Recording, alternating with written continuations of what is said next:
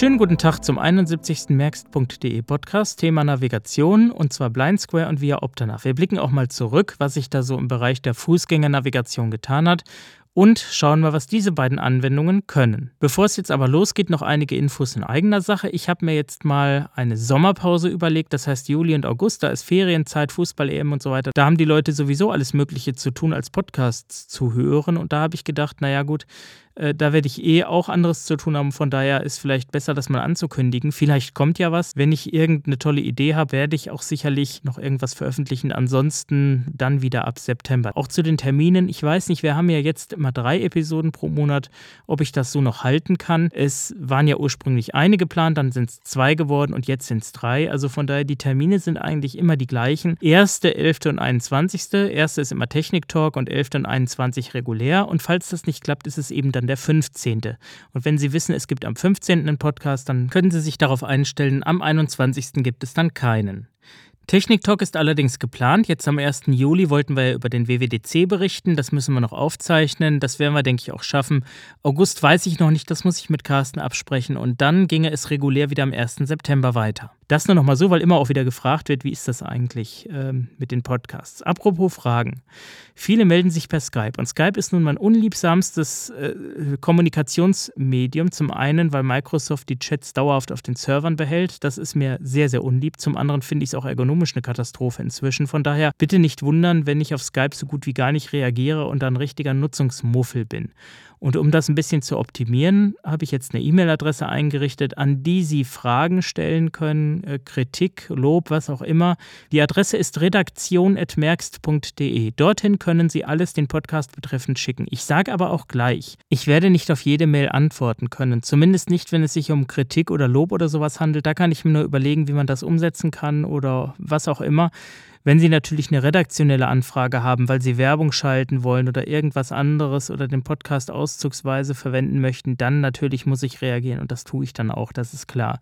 Nur betrachten Sie das in erster Linie als einkanaligen Informationsweg, an den Sie bitte auch keine technischen Anfragen oder inhaltliche Anfragen schicken. Dazu ist eben die Community für da und da müssten Sie dann entsprechend beitreten. Community, das ist ein wichtiges Stichwort, denn ohne diese würde es den Podcast wahrscheinlich gar nicht geben und erst recht nicht in dieser Qualität. Und es konnte mit dem Geld doch eine ganze Menge erreicht werden, wenn ich auch mehr ausgegeben habe, als eingenommen wurde. Und jemand formulierte es mal so, er sieht es wie eine Abogebühr, er hat eine Fachzeitschrift deswegen gekündigt, weil ihm der Podcast mehr bringt und äh, von daher ist das auch, denke ich, eine schöne Anerkennung. Es ist eben nicht so, wie manche meinen, dass der Podcast Geld kostet. Natürlich nicht, den können Sie so abonnieren, den können Sie so beziehen, auch wenn natürlich die Community die Episoden direkt nach Fertigstellung erhält und eben nicht äh, zu einem bestimmten Datum und es noch weitere Annehmlichkeiten gibt. Gewinnspiele hatten wir jetzt, das alte Equipment wurde zum Teil verlost und also Sachen und Hintergrundinformationen gibt es ist. Und es ist einfach eine nette Gemeinschaft, die eben alle dahinter stehen und das finde ich ganz toll. Und natürlich kann man sagen, dass es genügend Podcasts und Mailinglisten gibt. Warum soll man jetzt für eine bezahlen? Das ist ja richtig, nur die meisten Mailinglisten sind eben nicht redaktionell gepflegt. Das heißt, wenn ich dort etwas frage, kriege ich zehn Antworten und darf dann selber schauen, ob diese Antworten denn überhaupt stimmen, während hier eine Antwort auch recherchiert wird und es hier nicht nur nach müsste, könnte, sollte geht. Und das ist, denke ich, schon ein Unterschied. Wie gesagt, unter dem Punkt Community auf merkst.de finden Sie weitere Informationen und Sie können auch den Podcast anderweitig unterstützen. Es gibt dort einen Spendenknopf, äh, dort können Sie eine PayPal-Spende senden. Es gibt dort äh, den Telekom-Shop, da können Sie Telekom- und Kongstar-Produkte erwerben, Verträge verlängern, Handys kaufen etc. Und es gibt den All-Inclusive-Shop, da können Sie Webhosting-Pakete von All-Inclusive abschließen. Also auch das hilft natürlich sehr, dass hier die Ausgaben irgendwie gedeckelt werden. Das jetzt dazu. Nun kommen wir zum eigentlichen Thema Navigation. Das ist ja für viele immer wieder interessant zu beobachten, was da passiert, über Jahre schon. Wir hatten angefangen damit, ach, das war glaube ich äh, noch zu Wayfinder-Zeiten oder Mobile Gigo-Zeiten. Damals den Wayfinder hatte ich ja erst später ins Sortiment aufnehmen können. Das ging ja so ohne weiteres nicht und dann war es ja Vodafone und alles ein bisschen komplizierter. Und dann gab es ja auch noch Mobile Geo. Und die Frage, wie kann man vernünftig Fußgängernavigation für Blinde nutzen, gibt es ja schon seit es den Tracker gibt. Das war ja so das erste Gerät so um die Jahrtausendwende, glaube ich, kam er raus, ein bisschen später. Und das war ja von Humanware das äh, Gerät, basierend auch auf einem Windows Pocket PC, mit dem man dann durch die Lande laufen konnte. Und er hatte eine eigene Oberfläche, das war dann so eine Eloquenzstimme und war, denke ich, ein Anfang. Ich habe mir immer nur sagen lassen, die Dinger waren recht anfällig, funktionierten nicht wirklich. Die Kartenupdates waren recht teuer. Ich weiß noch, damals wurden dann Preise aufgerufen von mehreren tausend Euro pro Bereich, den man da haben wollte. Also das war natürlich alles sehr exorbitant und richtig teuer und speziell. Heute, wer einen Tracker hat, hat ein Problem, denn äh, Humanware hat auf amerikanische iPac-Modelle zurückgegriffen, die von HP Deutschland nicht repariert werden konnten. Das heißt, man musste die Teile dann nach Kanada einschicken und das kann natürlich auch richtig teuer werden.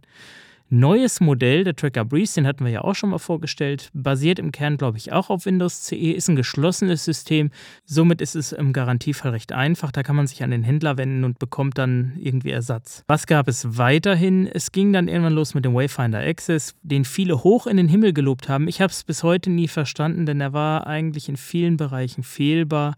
Äh, zu wenig Einstellmöglichkeiten. Das Kartenmaterial war zum Teil etwas problematisch und den Captain gab es dann auch. Der Captain Plus auch mechanisch sehr anfällig. Ich weiß noch, wie viele hier anriefen, weil sie diesen speziellen invertierten USB-Anschluss da, diesen Invert den speziell invertierten Mini-USB-Anschluss haben wollten, beziehungsweise Kabel dafür suchten und so weiter und Headsets, die immer kaputt gingen. Das war alles nichts.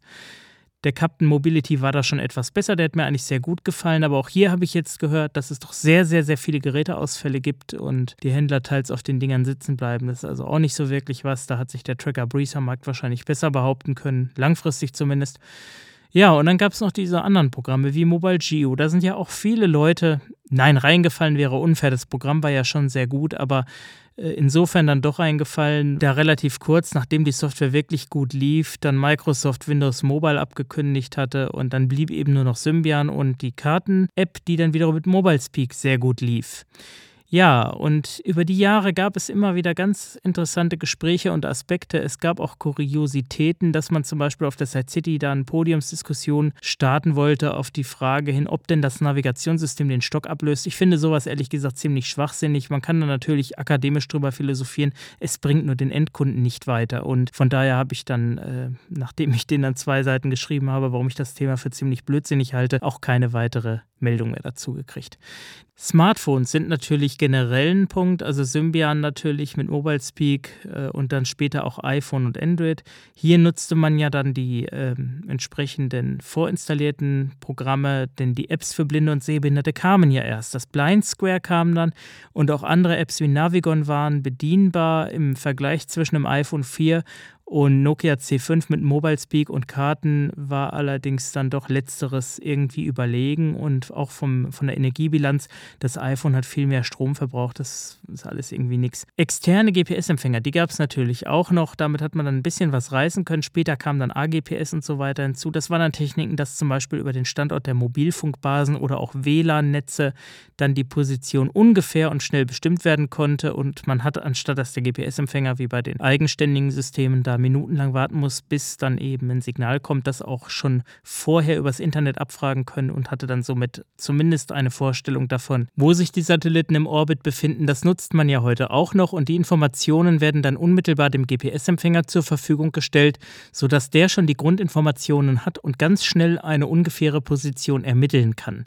Das ist natürlich auch sinnvoll, wenn man jetzt irgendwo ist, wo man sehr schnell wissen will, wo man ist, dass man da nicht lange warten muss. Und das hat auch letztendlich die externen GPS-Empfänger so ein bisschen vom Thron geschubst, weil die über diese Features natürlich nicht verfügten. Und da blieb nur noch der einzige Vorteil des Akkuverbrauchs. Aber auch das hat man ja relativ gut inzwischen im Griff.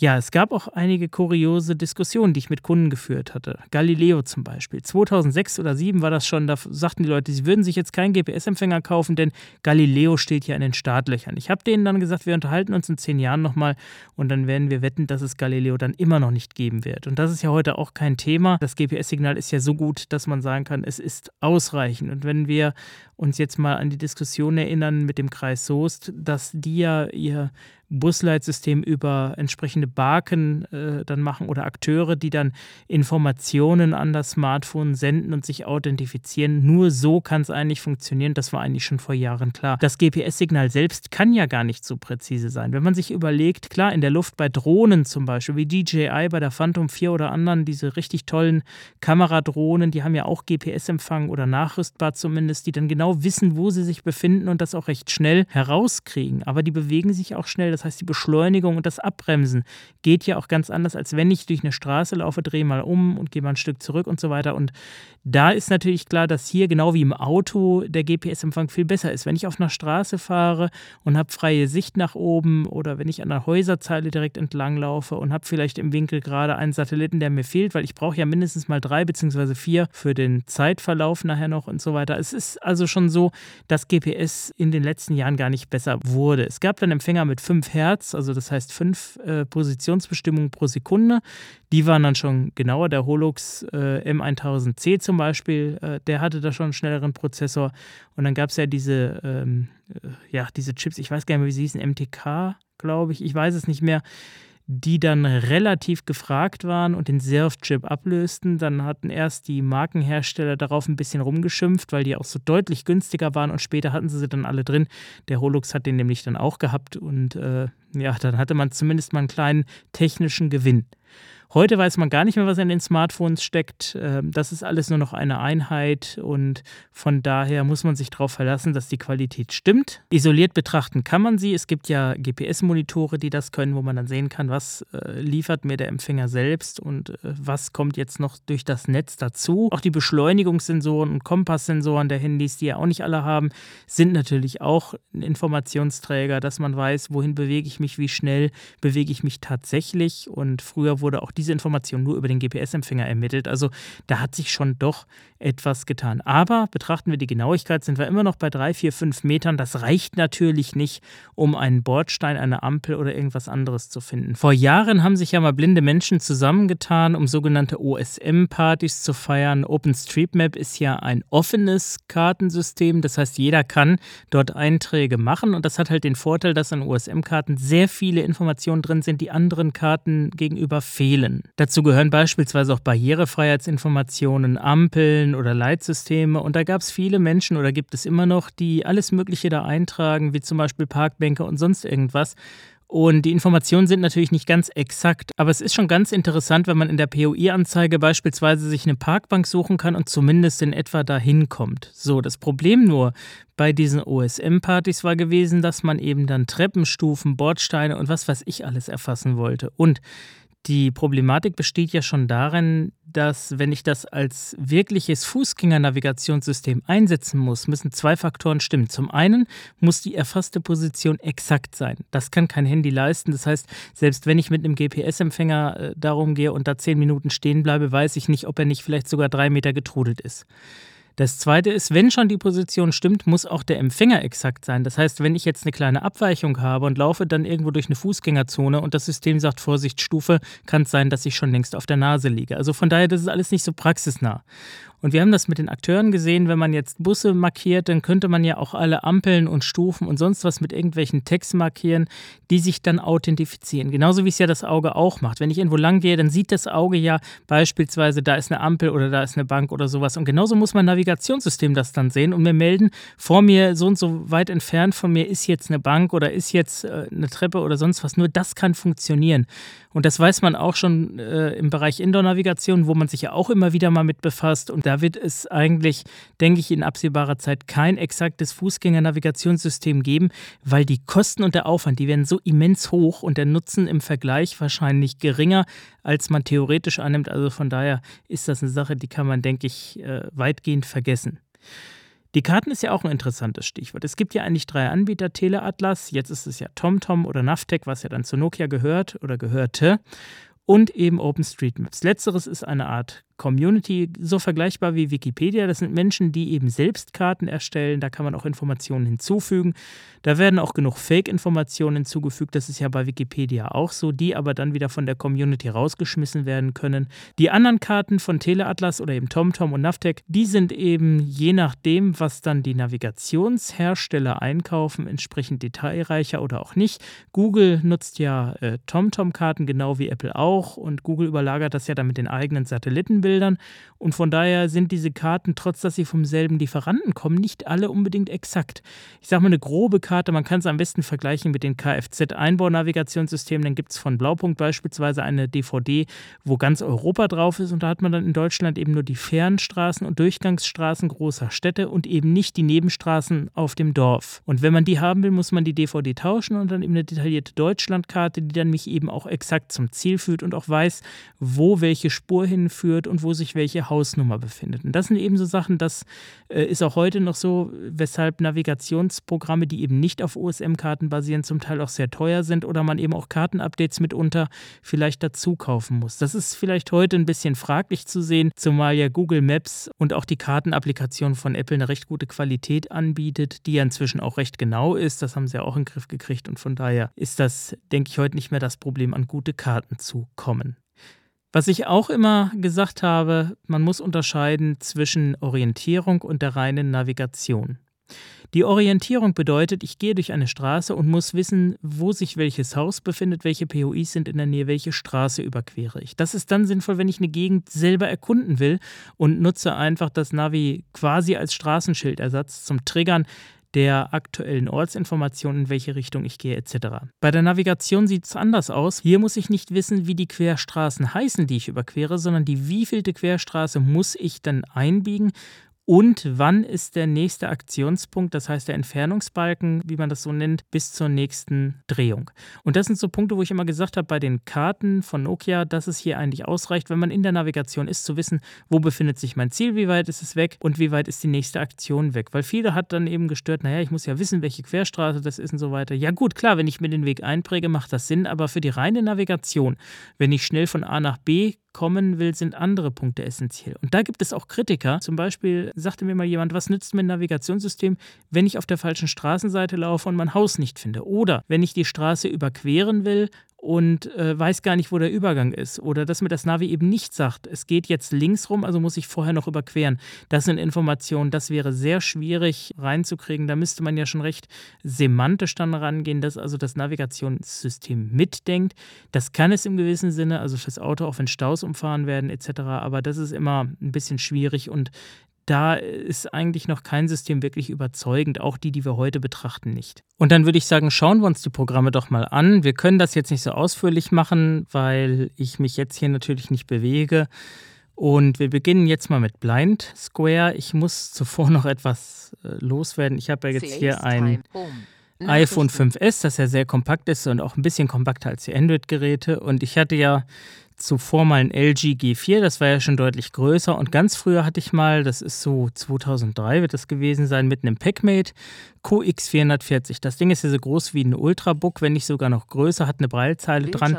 Und da habe ich mal einen externen Empfänger angeschlossen und bin mit TomTom Mobile 3.0 losgezogen und habe mir dann die Straßennamen auf der Breilzeile anzeigen lassen. Damals musste man noch eine Aktivantenne mitnehmen, weil der GPS-Empfänger nicht so richtig äh, informationsfreudig war bei nicht direkter Sicht. Das war natürlich alles nicht sehr praxisnah, aber auch damit konnte man schon so ein bisschen navigieren. Das hat irgendwie Spaß gemacht, aber war natürlich von der Ergonomie absolut daneben.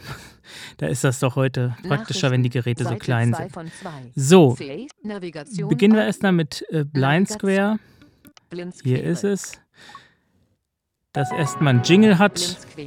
Und übrigens auch eine eigene Sprachausgabe Akku hat nur noch 50% Ladung. Das macht mir nichts. Äh, die ist jetzt ein bisschen laut. Ich weiß nicht warum. Das ist die A Cappella-Stimme, die jetzt hier eingestellt ist. Suchradius Und meine, meine Orte. ich habe jetzt hier oben erstmal oben Suche, habe hier Meine unten meine Geta- Kultur und Hochschule und POIs, die ähm, sozusagen Überschriften und kann eigentlich im Wesentlichen äh, mir anzeigen lassen, wo irgendwelche Punkte in der Nähe sind und dorthin navigieren. Allerdings nicht mit Blind Square, sondern hier wird auf Drittanbieter-Navis zurückgegriffen, beziehungsweise die im Handy integrierten. Also in dem Fall ist es dann Karten und für Android gibt es das auch nicht, aber es macht auch nichts, weil es relativ nah an NowNav liegt von der Qualität. Die Bedienung finde ich allerdings ein bisschen, wie soll ich sagen, eingeschränkt. Man hat jetzt hier nicht so auffällige Tasten zum Ansagen der Position. Das ist bei NowNav irgendwie alles ein bisschen darauf ausgerichtet, dass man doch eher die aktuelle Information bekommt. Braucht man vielleicht auch nicht, wenn man mit Blind Square durch die Gegend geht, sagt sie alles an. Man kann das auch einstellen, Adresse. was es ansagen soll. Eggerstraße 5, Frohnhausen, Jetzt sagt es mir hier natürlich meine Adresse an. Das ist auch gut so. Das soll ja auch so sein. Ich kann hier oben Ansagefilter. Ansagefilter, da kann ich dann einstellen, was er ansagen soll. Das ist dann auch so ähnlich wie NowNav. Und ich habe hier jetzt meine Kategorien, wo er mir dann auch ansagt, in welche. Richtung die von mir sind. Wir können das hier mal ausprobieren. Klicken wir auf Kultur und. Unterhaltung. Aquarium. Keine Orte in 90 Meter Radius gefunden. Ja, wir haben ja auch nichts. Auf dem Dorf ist eben auch nichts. Erlebnisbad zum Beispiel. Passt ja zum Sommer. Suche. Waldemar. Ebster. 9. Auswahl. Jetzt müsste mir irgendwo das in Marburg anzeigen. Marburg. Erlebnisbad. 11,5. Ja, da ist es. Hier ist es. Das kann ich jetzt anklicken. So, und jetzt kann ich mir dann auch, wie ich das eigentlich auch mit anderen Programmen kann, mir die Adresse anzeigen lassen Sommerbadstraße 31. Marburg. oder eben auch auf Karte oder Wetter. simulieren oder sonst was das Wetter anzeigen lassen.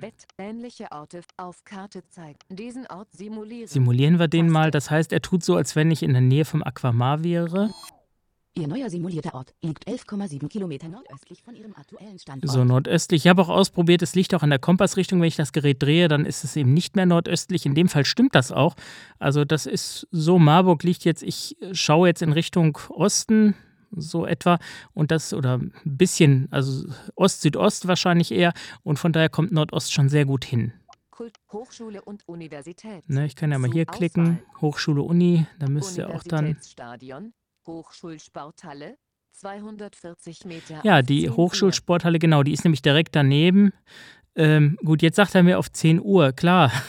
Ich habe meine Richtung nicht verändert und er geht jetzt davon aus, als wenn ich jetzt wahrscheinlich im Wasserbecken stehe und immer noch nach Ost-Südost schaue. Und von daher kann ich das eben dann auch so simulieren. Das heißt, ich kann schon so ein bisschen Örtlichkeiten in der Umgebung finden, was auch etwas besser gelingt, als würde ich das jetzt beispielsweise mit Google Maps machen oder mit meinestadt.de oder Navigon oder sonst was. Damit geht das natürlich auch. Also das heißt, dass dies jetzt hier nicht unbedingt das Alleinstellungsmerkmal von Blind Square ist. Aber was diese App halt macht, wenn ich eben durch die Gegend ziehe, dass er mir dann ansagt, welche Straße wo ist und das kann ich auch entsprechend einstellen. Und die Oberfläche ist mehr darauf aus, dass ich eben dann Punkte auffinden und dahin navigieren kann, eben mit einer anderen Navigationsanwendung. Geschäft und Dienstleistungen. Ne, Geschäft und Zu Dienstleistung können wir auch mal gucken, was hier so ist. Deva Natur. Bekleidungsgeschäft. 35 Meter auf 12 Uhr. Ja gut, jetzt bin ich natürlich Nach immer noch in Marburg. Ne? Zurück. Jetzt muss ich natürlich da irgendwie wieder rauskommen, dass er, dass er mir hier wieder meine aktuelle. Position zeigt. Und hier fehlt mir so ein bisschen, ja, wie soll ich sagen, hier fehlen mir so ein bisschen die direkten äh. Bedienelemente. Was man machen kann, man kann das auch mit den Headset-Tasten steuern. Die hatten auf der Side City auch so Bluetooth-Fernbedienungen verschenkt. Das war jetzt nichts Spezielles. Das waren so einfach äh, Mediensteuerungsgeräte für Bluetooth. Die gibt es auch für äh, andere Betriebssysteme, also nicht äh, jetzt speziell für iOS. Die haben dann eben Playpause, Stopp, Rück, Vor, Lautstärke, Kamerataste war in dem Fall noch dran. Und damit lässt sich das dann eben auch steuern. Man kann in den Einstellungen dann festlegen, dass Headset-Steuerung genutzt wird. Ist, denke ich, auch sinnvoll, wenn man dann auf Knopfdruck wissen will, wo man ist. Also das ist der Sinn von Blind Square. Viel interessanter Taste. in dem Moment finde ich via Opta Nav. Und das schauen wir uns mal jetzt an. Unterhaltung Optanav. Da mache ich es auch ein bisschen lauter. Aber zuvor noch eine kleine Anmerkung zu Blind Square. Die gibt es ja nur für Apple und kostet 30 Euro im App Store. Für Android ist eigentlich NotNav das Pendant, das sogar kostenlos ist und eben genau diese Funktion erlaubt. NowNav dann mit zusätzlicher Navigation, was wir hier, wie gesagt, schon vorgestellt hatten. Und genauso ist es hier auch, dass wenn man dann die Navigation mit einem anderen Programm gestartet hat, Blind Square im Hintergrund mitläuft und mir quasi dann diese Informationen, die das Navi nicht an mich übergibt, wo bin ich gerade, was ist für eine Querstraße vor mir und so weiter, von Blind Square ergänzt wird. Das ist also dann die, naja, zweieinhalbste Funktion, weil dritte Funktion glaube ich eher weniger, aber da muss man auch ein bisschen aufpassen, wenn das Programm ständig im Hintergrund ist, zieht es eben auch am Akku und da muss man das Programm dann über den App Manager entsprechend schließen, um das eben zu verhindern. Wenn man Blind Square testen will, gibt es dann die Blind Square Event Version. Hier werden Daten beispielsweise von einem Standort schon vordefiniert. In dem Fall war es jetzt die Set City, also Sheraton Airport Hotel, und ich kann dann virtuell von dieser Position aus die Funktionen testen. Eine Navigation ist nicht integriert. Der Entwickler hat mir ja gesagt, es werden äh, verschiedene Navigationsprogramme unterstützt. Ich muss sagen, in meinem Fall wurde Navigon nicht angeboten. Also da war es dann nur möglich, mit der Apple-Navigation tatsächlich zu navigieren oder eben Google Maps, was ich allerdings nicht installiert habe. Da muss man dann gucken, dass man dann irgendeine Navigation verwendet. Das via Optanav, was wir uns jetzt anschauen, wird, glaube ich, auch noch nicht unterstützt. Aber vielleicht kommt das ja noch. Wäre ja naheliegend. Das starten wir jetzt. Via Und Via Optanav ist ein Standort. Programm, das kommt von der Novartis AG. Das ist ein Pharmakonzern, die wahrscheinlich auch in der Augenheilkunde tätig sind. Ich wüsste sonst keinen Grund, warum die so ein Programm kostenlos anbieten, mit Sitz in der Schweiz. Und die haben nicht nur das Programm, sondern auch Via Opta Daily. Und das gucken wir uns gleich auch nochmal schnell an. Die Programme sind kostenlos, deswegen brauche ich Ihnen da gar nicht viel zu erzählen. Die können Sie sich einfach runterladen und selber ausprobieren.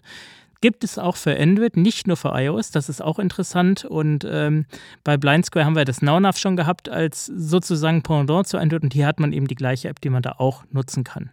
Hier werden die POIs von OpenStreetMap gesucht. Das hat auch einen. Vorteil. Dann sehen wir nämlich gleich mal, was hier alles so ist. Aber vorher gucken wir uns das mal an, was hier so los ist. Seite 2 via Optanav. Muss ich das nochmal aufmachen? Hier haben wir oben links, geht es los. Sie sind in Egersstraße, 5 Frohnhausen, Marburg-Biedenkopf. Ne, das macht er dann genau so ein bisschen 10 Meter. wie Blind Square. Das heißt, genau genommen könnte man darauf auch verzichten. Was aber via Optanav nicht macht, ist mir eben direkt dann automatisch den Standort Schließen. ansagen. Also da ist Taste. dann Schließen. Äh, Blind. Square noch besser. Taste. So, von den Aufteilungen haben wir hier ein Hauptfenster mit drei großen Kacheln. Ihre Favoriten. Das sind die Favoriten. Da Taste. ist jetzt noch nichts. Dann kann ich ein neues Taste. Ziel festlegen, wenn ich direkt hin navigieren möchte. Ihre Favoriten. Standort. Und hier unten neben der. Standort, das haben wir uns gerade angeguckt. Oben rechts gibt es dann einen Einstellungsknopf. Hier kann ich dann zum Beispiel Farbschema, Farbschema einstellen, Sprechgeschwindigkeit. Das ist auch schön angelsächsische. Maßeinheit. Das sind natürlich Meilen. Kopfhörermodus nicht aktiviert. Kopfhörermodus äh, ist wahrscheinlich für ein Headset oder sowas. Ich weiß es nicht. Das habe ich noch gar nicht äh, ausprobiert. Aus. Was auch schön ist, es gibt eine Apple Watch App. Das heißt, wenn Sie eine Apple Watch haben, dann können Sie das Programm auch damit steuern, beziehungsweise kriegen dort auch die. Informationen angezeigt. Schließen. Was hier sehr interessant Neues ist, Ziel. das möchte ich Ihnen mal zeigen. Neues Ziel. Neues Ziel. Abbrechen. Taste. Und hier habe ich jetzt die Möglichkeit, Neu Zurücktaste. Textfeld. Abbrechen. Okay. Q. ja, hier was einzugeben. Genau, da gebe ich dann eben den Namen ein. Das wollte ich jetzt eigentlich nicht. Ich wollte jetzt einfach mal die. POIs sehen. Da muss ich mal gucken, wie ich das rauskriege. Ich glaube, über den Standort. Jetzt sucht er die Adresse. Ist ein bisschen leiser. Ja, und jetzt hat er hier unten ähm, die Karte eingeblendet. Da kann ich jetzt sozusagen durch Anhalten der Straße. Diese verfolgen. Zum Folgen anhalten. Breslauer Straße. Und dann hört man ja dieses, dieses äh, Signal, das hört man jetzt hier gerade nicht. Das ist auch der Unterschied zu Android und iOS, dass eben die iOS-Version ja hier noch ein bisschen den Vorteil der fühlbaren Kartendarstellung hat. Das ist eben etwas von Apple Karten. Unter Google würde jetzt Google Maps kommen und da gibt es das Feature aktuell nicht. Und von daher ist es dann hier ein kleiner Vorteil, wenn man zumindest so ein bisschen die Umgebung ertasten möchte. Umgebung. So, jetzt schauen wir uns mal hier was Interessantes an. POIs in der Nähe. Bitte, da gibt es nämlich jetzt, und das ist jetzt der. Vorteil von. OSM. Ich gehe mal davon aus, dass die Navigation auch mit den OpenStreetMap-Karten erfolgen. Kreuzungen. Und jetzt schauen wir uns hier mal einen Punkt an. Such. Kreuz Wo haben wir das? Barrierefreiheit. Wenn ich das mir nämlich angucke, da gibt es nämlich eine. Barrierefreiheitseintragung. Fußgängerüberwege. L3048 So, und hier wird mir jetzt ein Fußgängerüberweg angezeigt, der 180 tatsächlich, weil es eine. Landstraße ist, äh, eine entsprechende Markierung und eine piepsende Ampel hat. Mit äh, Vibration, glaube ich. Piepsen tut die, glaube ich, nicht mehr. Das haben sie, glaube ich, abgestellt. Ähm, ne, das ist natürlich jetzt nicht wichtig und keine. Sehenswürdigkeit, aber da sieht man mal, dass das hier eingebaut ist. Und jetzt versuchen wir mal was anderes. Barriere andere. Wenn ich jetzt zum Beispiel mich navigieren lassen möchte. Ich möchte jetzt Zurücktasten, essen und suche mir jetzt mal eine Kneipe. Beispielsweise, Bahnhofstraße, genau, da gehen wir mal hin 21 zum Heinrich. Und Bahnhofstraße, 21 der Heinrich wohnt in der Bahnhofstraße oder hat da zumindest seine Kneipe oder Bauernhof. Und das ist jetzt auf der anderen Bahnseite quasi. So, wenn ich jetzt sage, ich möchte dorthin gehen, dann kann ich mir jetzt auch den Weg anzeigen lassen. Und zwar klicke ich dann auf Routenüberblick und habe jetzt hier zum Beispiel äh, den Start 0 Meter. Nach links nach links abbiegen, nach rechts, das ist auch richtig. So, und jetzt, 40 ist, Meter. jetzt wird es nämlich interessant. Jetzt sagt er mir 40 Meter. Nach rechts in Memmelstraße abbiegen. 110 Ähm, hier ist es wichtig zu wissen, dass die Entfernungsangabe sozusagen bedeutet, das ist die Entfernung zum nächsten Punkt. Das heißt, er sagt mir erst den nächsten äh, Navigationspunkt an und anschließend dann die Entfernung, wie weit es bis dahin ist. Also zum Nach Beispiel, äh, er sagt mir jetzt nach abbiegen, rechts in 40 Berliner Meter. Straße abbiegen, 40 Meter. Das heißt, ich muss äh, den Stöcksweg dann entsprechend weitergehen. und äh, abbiegen. soll dann in die 110 Meter. Mebelstraße nach 110 Meter abbiegen. Das ist dann quasi die Länge der Berliner Straße. So, und jetzt wird es nämlich interessant. Leicht nach links abbiegen. 10 Meter. Ja, genau, das soll ich machen. Wenn ich das jetzt machen würde, dann kommt ein Güterzug und ich bin weg vom Fenster. Ich würde mich dann über die Schienen laufen. Denn es gibt hier eine. Unterführung, 10 Meter. die wird mir hier nicht angesagt, sondern eigentlich nur angezeigt. Das heißt, irgendwie ist die verzeichnet, aber nicht als solche gekennzeichnet. Also das heißt, dieser Unterweg ist vermerkt. Ich gehe ja 10 Meter nach rechts und links und irgend sowas, aber mir wird gar nicht gesagt, wo ist eigentlich der Weg dahin, ist da eine Treppe oder ähnliches. Und diese Daten fehlen natürlich. Und von daher ist das irgendwo kreuzgefährlich, weil ich ja nicht weiß, wo ich hinlaufen muss. Und wenn ich genau genommen jetzt äh, an dieser Straße langlaufe und ich finde ja nichts, weil da ja ein Bürgersteig ist, dann komme ich irgendwann ganz woanders hin und verlaufe mich. Und das Navi würde mich dann wahrscheinlich zurückschicken und so weiter. Also ohne Mitdenken funktioniert hier gar nichts. Und das ist auch das große Problem.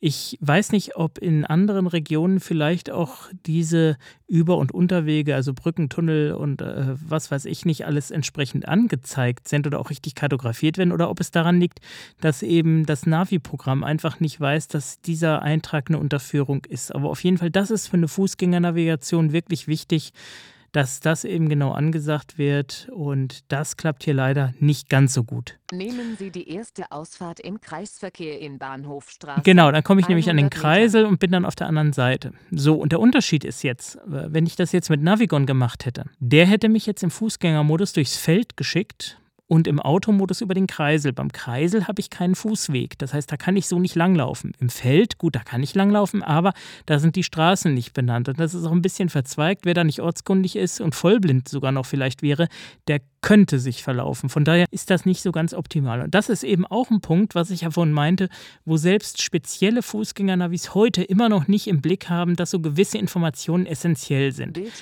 Äh, der, das Beispiel Bahnhof. Hier hätte jetzt ganz klar gesagt werden müssen, nehmen Sie die Fußgängerunterführung oder Überweg oder Brücke oder was auch immer. Und von daher, es ist eine tolle Sache, die äh, die Novartis AG da angestoßen hat, aber auch noch nicht perfekt. Und da können die wieder nichts zu, das liegt wieder an den Karten. Und da müsste man das jetzt mal in anderen Regionen testen, äh, inwieweit dort eigentlich diese Abweichungen auch zutage treten. Ich könnte mir vorstellen, dass äh, unter Umständen Unterführungen auch als solche eingetragen sind und dass dann eben auch gesagt wird, äh, da ist ein Tunnel, da ist eine Brücke oder sonst irgendwas. Also ich denke aber trotzdem, es ist ein interessantes Programm. Sollten Sie sich mal angucken. Und was eben auch interessant ist, da schauen wir uns jetzt zum Schluss noch mal kurz an. Sie sind in, das ist, ähm, Via Opta Daily. Via Dieses Programm ist modular. Es bietet, Hauptbildschirm. Ja, es bietet eine Menge Funktionen, spricht auch von selber. Äh, Und hier haben wir einige Punkte. Ich habe schon was ausgesucht. Wetter, Texterkennung. Texterkennung, die ist natürlich Wetter. entsprechend nicht so Texter- doll. Timer. Ein Timer, also dass ich mich erinnern lassen kann. Und eine Farberkennung. Die können wir mal ausprobieren. Wenn ich die jetzt Sie hier starte, im Abschnitt Da müsste er mir jetzt hier mal eine Farbe ansagen. Farbe wurde nicht weiß. Ja, das stimmt natürlich hinten und vorne wieder Grau. nicht. Die Lupen-App, die es da drin ist zur Vergrößerung, ist auch nur rudimentär. Zurück. Sie kann Farbe nur äh, vergrößern. Ich habe keine. Farbinversion gefunden. Man kann lediglich das Bild einfrieren. Es ist eine Gutwillen-App, die aber, äh, denke ich, noch ganz viel entwickelt werden muss. Hier gibt es einen Punkt, organisieren Sie App-Module. Hier kann ich Sie dann können nämlich. Module hinzufügen und entfernen. Genau, hier kann ich nämlich dann verschiedene Funktionen, die ich möchte, wie Banknotenerkennung und so weiter, einbauen. Entfernen. Na gut, das Entfernen. kann ich jetzt hier entfernen. Sind schon, Timer. Modul hinzufügen. nehmen wir das mal, dann schauen wir, was es für Wählen Module gibt. Modul. Lupe. Die Hilft Lupe, Ihnen sagte ich ja gerade. Gibt hier auch Bitte immer noch einen. Infotext.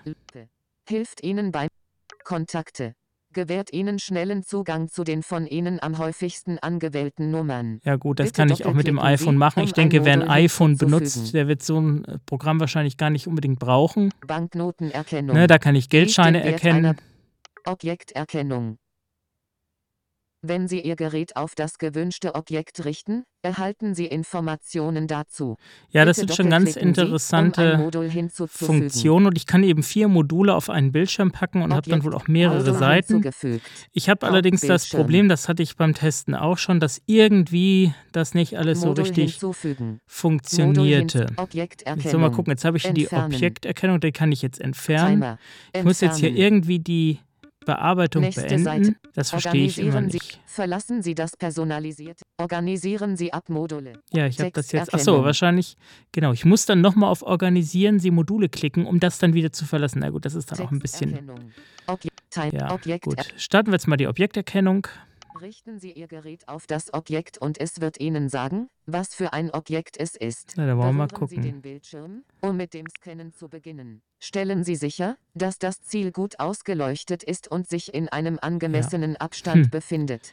Sie sind ich im jetzt Abschnitt gemacht. Objekterkennung. So, mal Tippen Sie gucken, den was Bildschirm passiert. an, um mit dem Bitte warten Sie, bis das Bild Das ist verarbeitet wahrscheinlich ist. so ähnlich wie TapTapC. Vielleicht sitzt da einer, der mir das jetzt vorliest, was das ist. Ich glaube nicht, dass das irgendwie ähm, elektronisch oder sowas geschieht.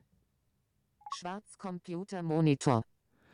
Ja, das stimmt. Also, wollen wir mal gucken, ähm, was er hier mit der Musikecke macht.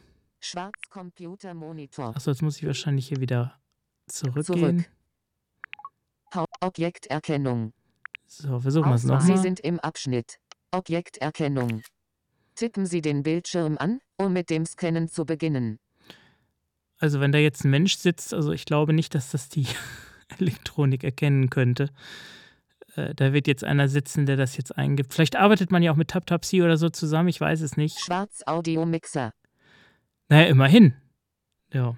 Und was macht er hier, wenn ich hier das. ähm, genau, ich, ich stehe ja in der Sprecherkabine. Das ist jetzt der dritte Test. Mal gucken, ob er meine Sprecherkabine erkennt. Achso, ich. Bitte genau. warten Sie, bis das Bild verarbeitet ist. Das würde mich ja wundern.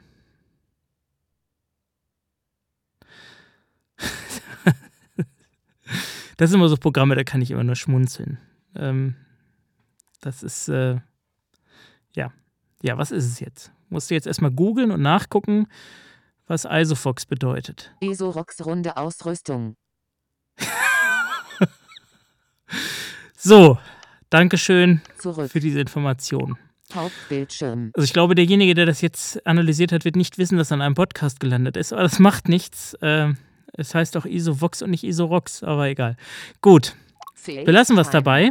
Äh, es ist auf jeden Fall ein relativ gesehen interessantes Komplettprodukt oder All-in-One-Produkt, muss man sagen, das viele Funktionen enthält, die ganz sinnvoll sind, die mehr oder weniger sinnvoll funktionieren. Ich weiß nicht, ich habe mir auch die Geschäftsbedingungen ehrlich gesagt nicht durchgelesen. Das hatte mich in dem Moment nicht interessiert, ob da jetzt zum Beispiel auch Menschen äh, mit am Werk sind, ob die Daten nach außen gegeben werden. Das ist gerade bei der Texterkennung ja wieder so ein Punkt. Das hatten wir ja auch äh, damals mit dem Text-Scout. Das war noch zu einer Zeit, wo die Leute Angst davor hatten, irgendwas ins Internet zu geben und dieselben Leute posten heute ihr Leben auf Facebook. Das ist schon ganz interessant zu beobachten.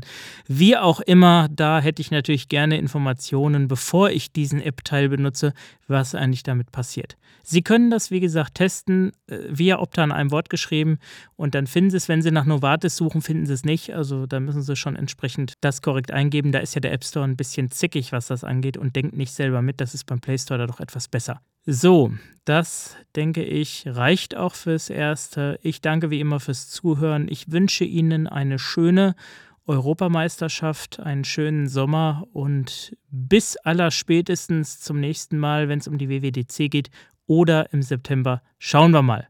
In diesem Sinne, machen Sie es gut.